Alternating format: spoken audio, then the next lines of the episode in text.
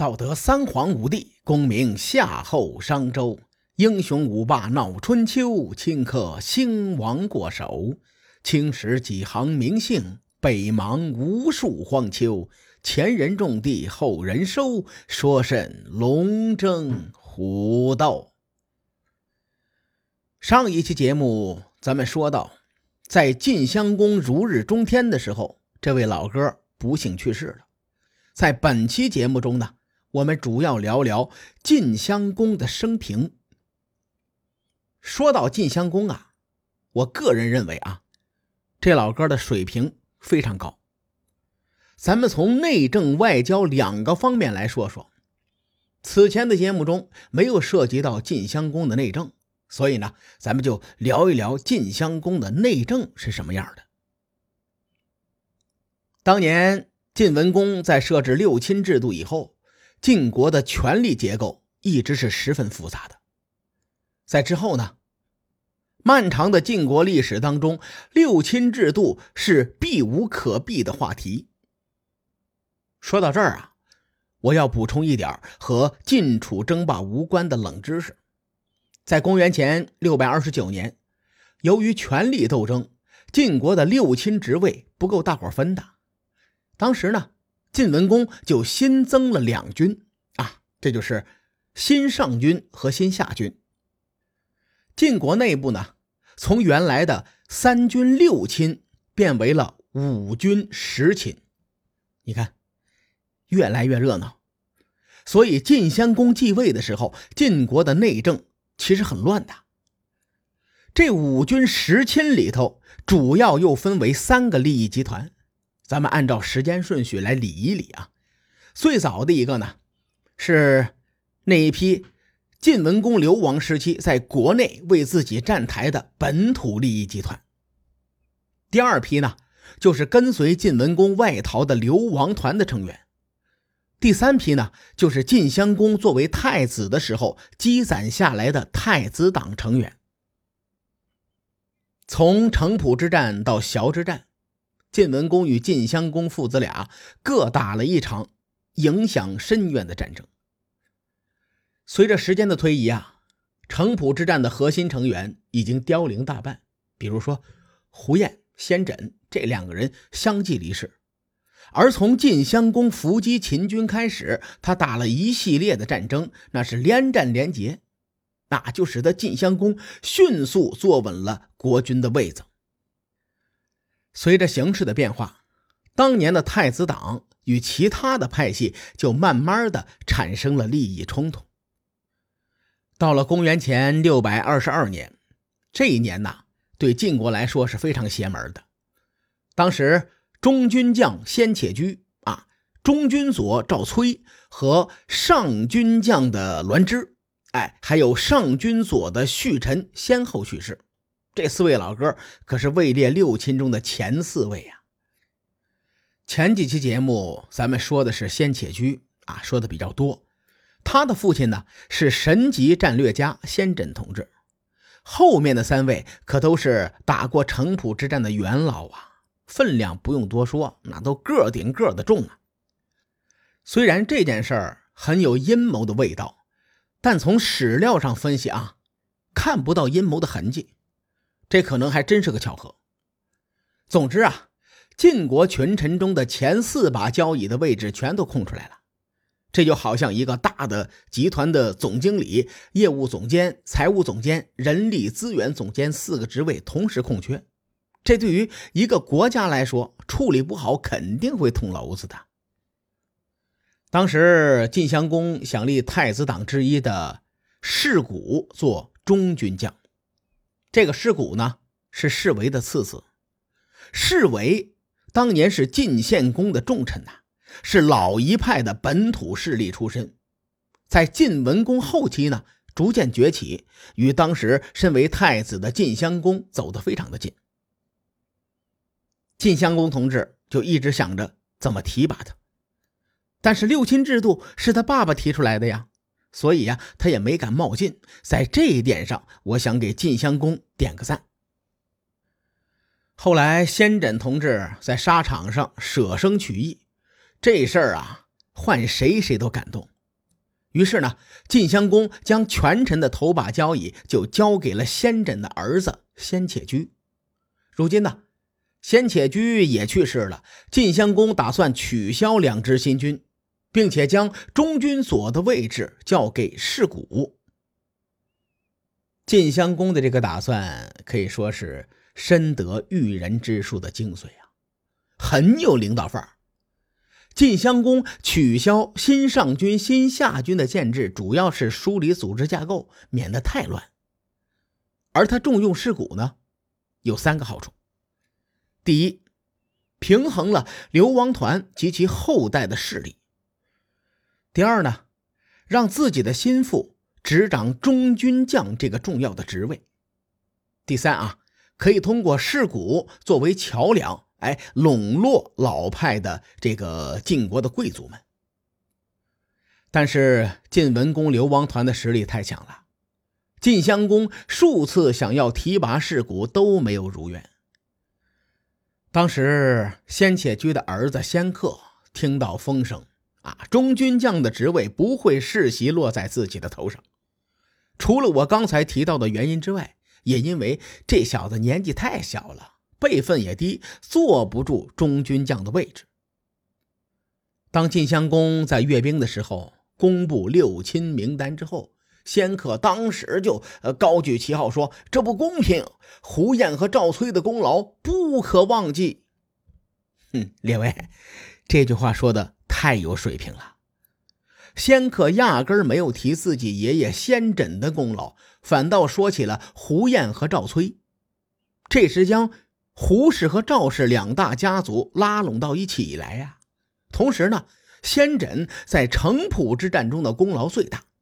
如果晋国输了城濮之战，那晋国的霸业就是镜花水月啊，看得见摸不着。先轸和先且居父子俩对晋国那是一个鞠躬尽瘁，死而后已。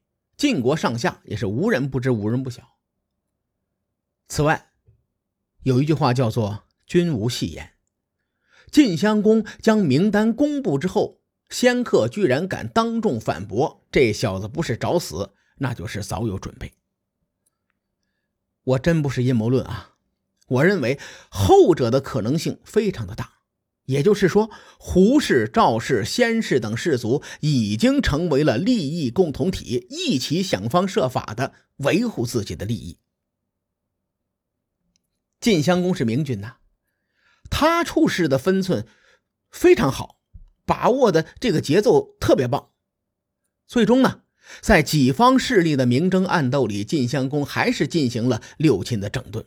他如愿以偿的取消了新军的建制，并且按照晋文公流亡团的功劳，任命赵崔的儿子赵盾为中军将，胡彦的儿子呢，就是那个贾季呀。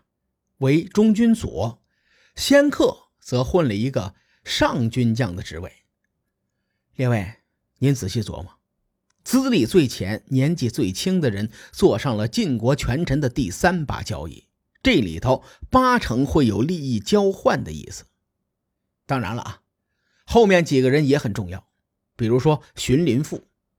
但很多人说春秋人物复杂啊，太多了，听得太乱。列位有兴趣的小伙伴可以去查阅一下。有人说晋襄公无为而治，其实我觉得呀，晋襄公很有领导水平。在他接手晋国之后，面临着复杂的派系斗争，六年之后，他能顺利的整顿六亲，融合新老派系，能做到这一点的领导，其实不多。说完晋襄公的内政。咱们再来说说他在大国权谋上的战略眼光。晋襄公最大的成功就在于他敢继位的第一年就开始伏击秦军，打了一场萧之战。萧之战连同随后的几次战斗，咱们就可以发现，这个每次秦国打过来，晋国都会打回去。秦晋两国大面积接壤。这两个国家如果有太多的战争，很不利于秦国的稳定发展。而且，由于崤函通道在晋国的手上，秦国想要出关中，只有两条路，一条是这一条，另外一条呢就是蜀道。这两条路比起来，秦国想要争霸中原，只能走小韩通道。所以呢，秦国不能和晋国闹得太僵，否则对秦国的战略形势非常的不利。于是，秦国就放弃了和晋国争霸的念头，转而向西发展，哎，来夯实自己的国力。晋襄公选择对秦国动手，就是看到了这一点。从晋国的角度来说呀，秦国是他的大后方，秦晋的关系和齐鲁非常的像。当年我说齐桓公称霸的时候，曾经说过啊，齐桓公想要南征楚国，就一定要争取到鲁国的支持，你否则鲁国在齐国的背后捅一刀，那齐桓公十有八九就凉凉了。秦晋关系也是如此啊，晋国如果想称霸，后院是绝对不能起火的。而战略上呢，对晋国有利的一点在于秦国。地处关中盆地，交通不方便；晋国呢，则地处三晋大地，还是那个词儿，表里山河。这个地方进可攻，退可守，可谓是乱世之强藩。晋国只要据险而守，秦国就一点办法都没有。秦穆公当年也曾强攻晋国，对吧？甚至做了破釜沉舟的背水一战的举动。那决心不可谓不强啊，但是晋国就是据险而守，我就不跟你打。秦国远征而来，攻不下晋国，也只能悄悄撤兵了。当时先轸说过啊，“一日送敌，数世之患。”你看，先轸这个大神的眼光，他他比咱们这老百姓的高的不知道哪去了都。这就充分说明了，在春秋时期呀。晋国对秦国的战略优势是非常大的，而且巧合的是，在晋襄公死去的同一年，也就是公元前的六百二十一年，秦穆公也去世了。只是按照史书记载的顺序，应该是秦穆公先去世的，然后晋襄公后去世的。后面的历史啊，也证明了晋襄公战略眼光的高明。从公元前六百二十七年的小之战开始，一直到公元前三百六十四年的石门之战，长达二百六十三年的时光。秦国对抗晋国的时候，大多数都处于下风。三家分晋发生在公元前的三百七十六年，石门之战距此已经过了十四年了。而秦始皇在三家分晋后的第一百五十五年统一六国。我们从时间跨度来说啊，晋国占据优势的时间线远远大于秦国逐鹿中原的时间线。所以呢，历史进程走到晋襄公这里，我特地做了一期节目。我认为崤之战对整个的春秋战国的意义是在城濮之战之上的。如果我的观点对各位有所启发，希望大家可以搜索关于春秋战国的历史资料，咱们留言区讨论讨论。晋襄公在位期间，楚成王还是比较老实的，毕竟楚国太能打了，惹不起呀。